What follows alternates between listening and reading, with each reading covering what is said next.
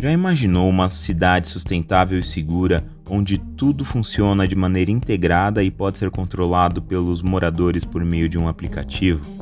Pois é, já existem lugares assim no Brasil sendo construídos e são chamadas as cidades inteligentes. A construção de uma Smart City acaba de ser anunciada no litoral do Ceará, com mais de 50 soluções integradas nas áreas de tecnologia, meio ambiente, inovação social, planejamento e arquitetura. Tá, mas o que eu ganho com isso? Oi, gente, eu sou o Luiz Cláudio e hoje a gente vai descobrir o que afinal são essas cidades inteligentes. Para explicar esse conceito, nós vamos ouvir a Miriam Chiptin. A nossa repórter Angélica conversou com ela. Vamos conferir. Bom, eu estou aqui com a Miriam. Já começo querendo saber sobre o seu trabalho, Miriam. Conta um pouco pra gente. Bom, eu sou arquiteta urbanista, eu lidero a unidade de Smart Cities do CTE, que é o Centro de Tecnologia de Edificações, que é uma empresa de gerenciamento e consultoria no setor da construção civil. Mas lá eu cuido dos projetos de escala urbana.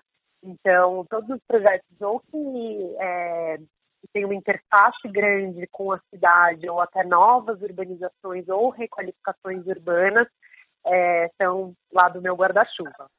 Além disso, eu coordeno o curso de Smart Cities do IED, o Instituto Europeu de Design, aqui em São Paulo, e sou professora do Mackenzie e da FAAP, da pós-graduação, nos temas de sustentabilidade e Smart Cities também. Legal, muita coisa.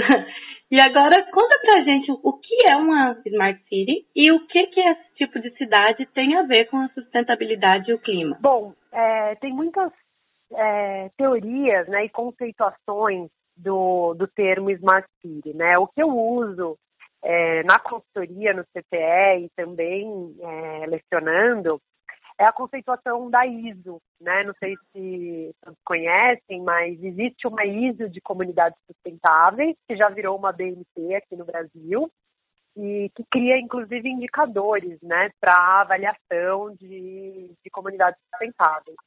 E foi criada uma complementação à ISO, né?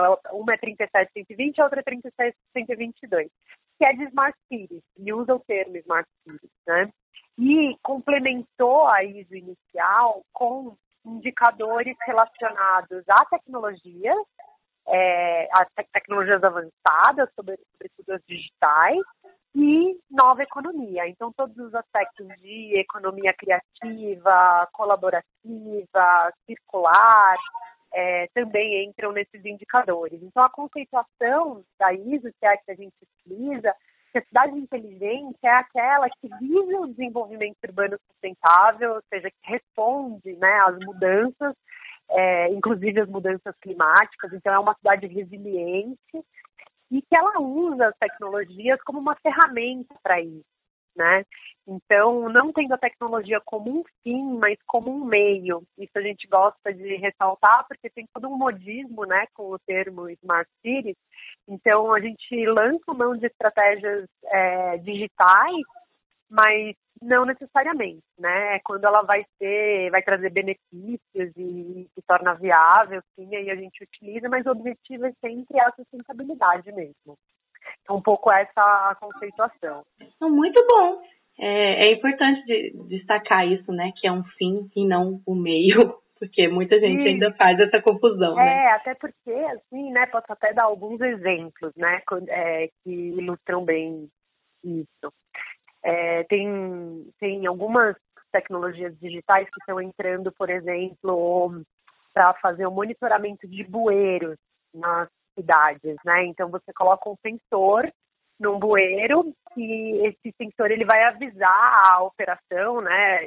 Os municípios, né? O setor do município que faz a limpeza de bueiros é, no momento que os bueiros estiverem cheios. E isso é ótimo porque realmente otimiza a, a uma eficiência operacional aí do serviço de manutenção e limpeza dos bueiros urbanos. Entretanto, isso daí é só a ponta do iceberg, né?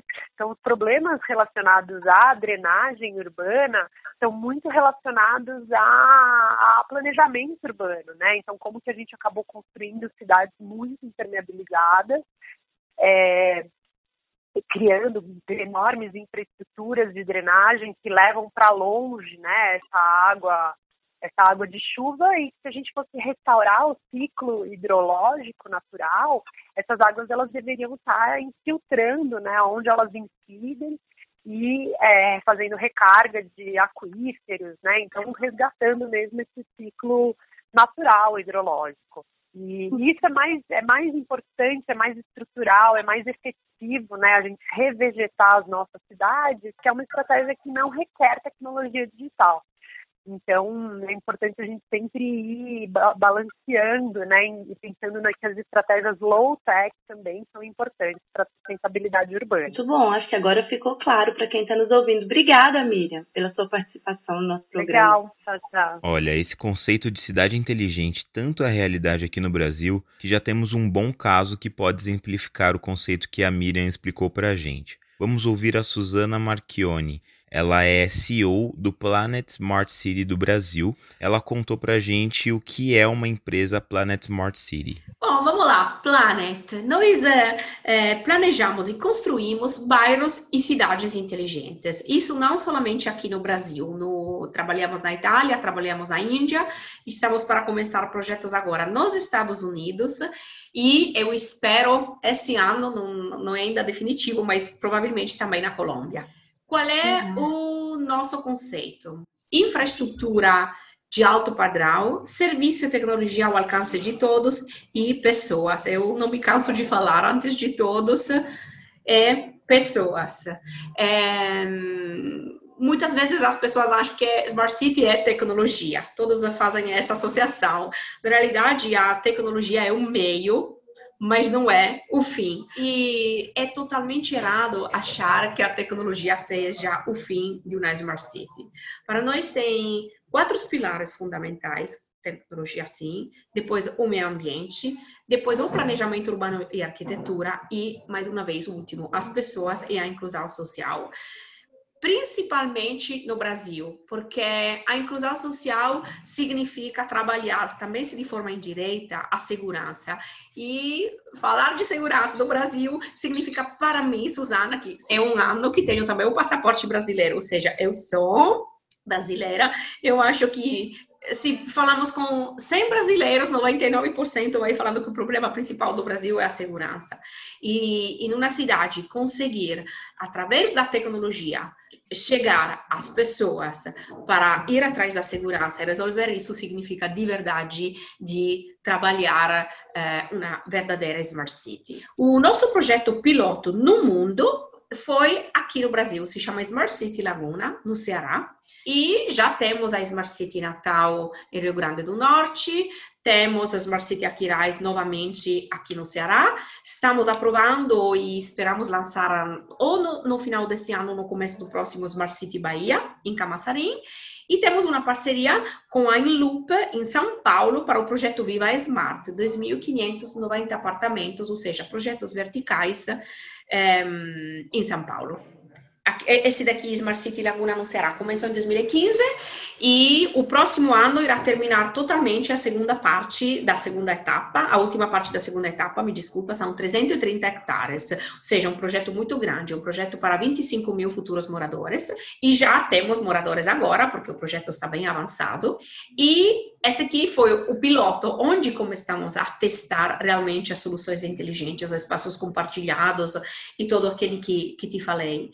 E, como, como falei, é inovação social e inovação digital. Como? Inovação digital, principalmente com o nosso aplicativo, Planet App, o aplicativo gratuito do bairro. Painel de controle da cidade, festas, eventos, horário de programação do cinema, é, livros disponíveis na biblioteca, grupos de moradores para vender produtos e serviços, ou para eles criar grupos, por exemplo, grupos de segurança. Cada quadra tem um grupo de moradores que cuidam, sei lá, entra um carro na rua, para, não vai nenhuma moradia, eles se preocupam, é, vão escrever o nome da placa, alguém liga o vigia, ou seja, as pessoas começam a cuidar dos espaços comuns. E aqui entra o segundo elemento, a inovação digital com a gestão social.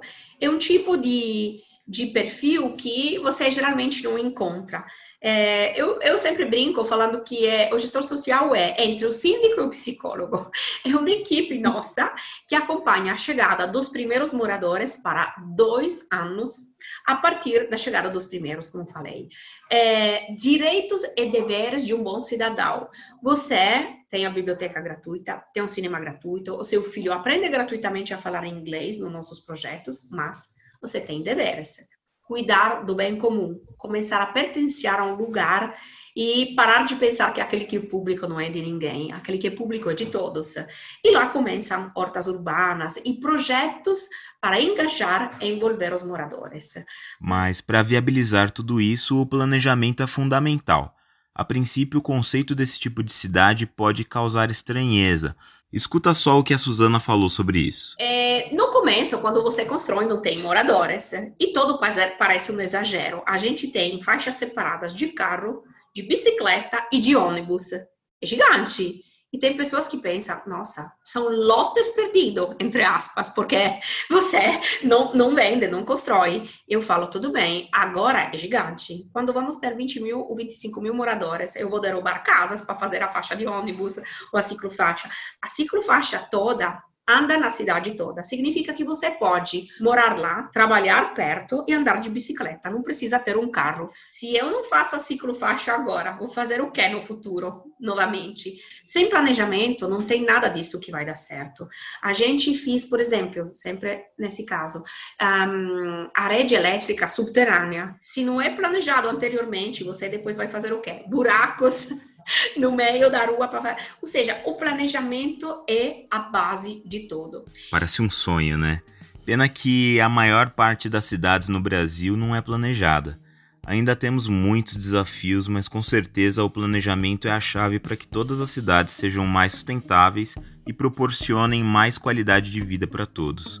Se você gostou da ideia de morar em uma Smart City, esse é o futuro que em breve deve ser mais acessível por aqui. É só se planejar. Bom, é isso.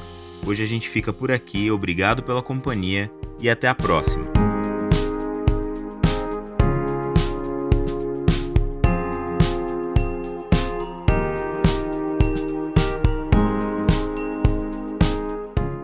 Este podcast foi produzido pela agência O Mundo que Queremos com o apoio do Instituto Clima e Sociedade.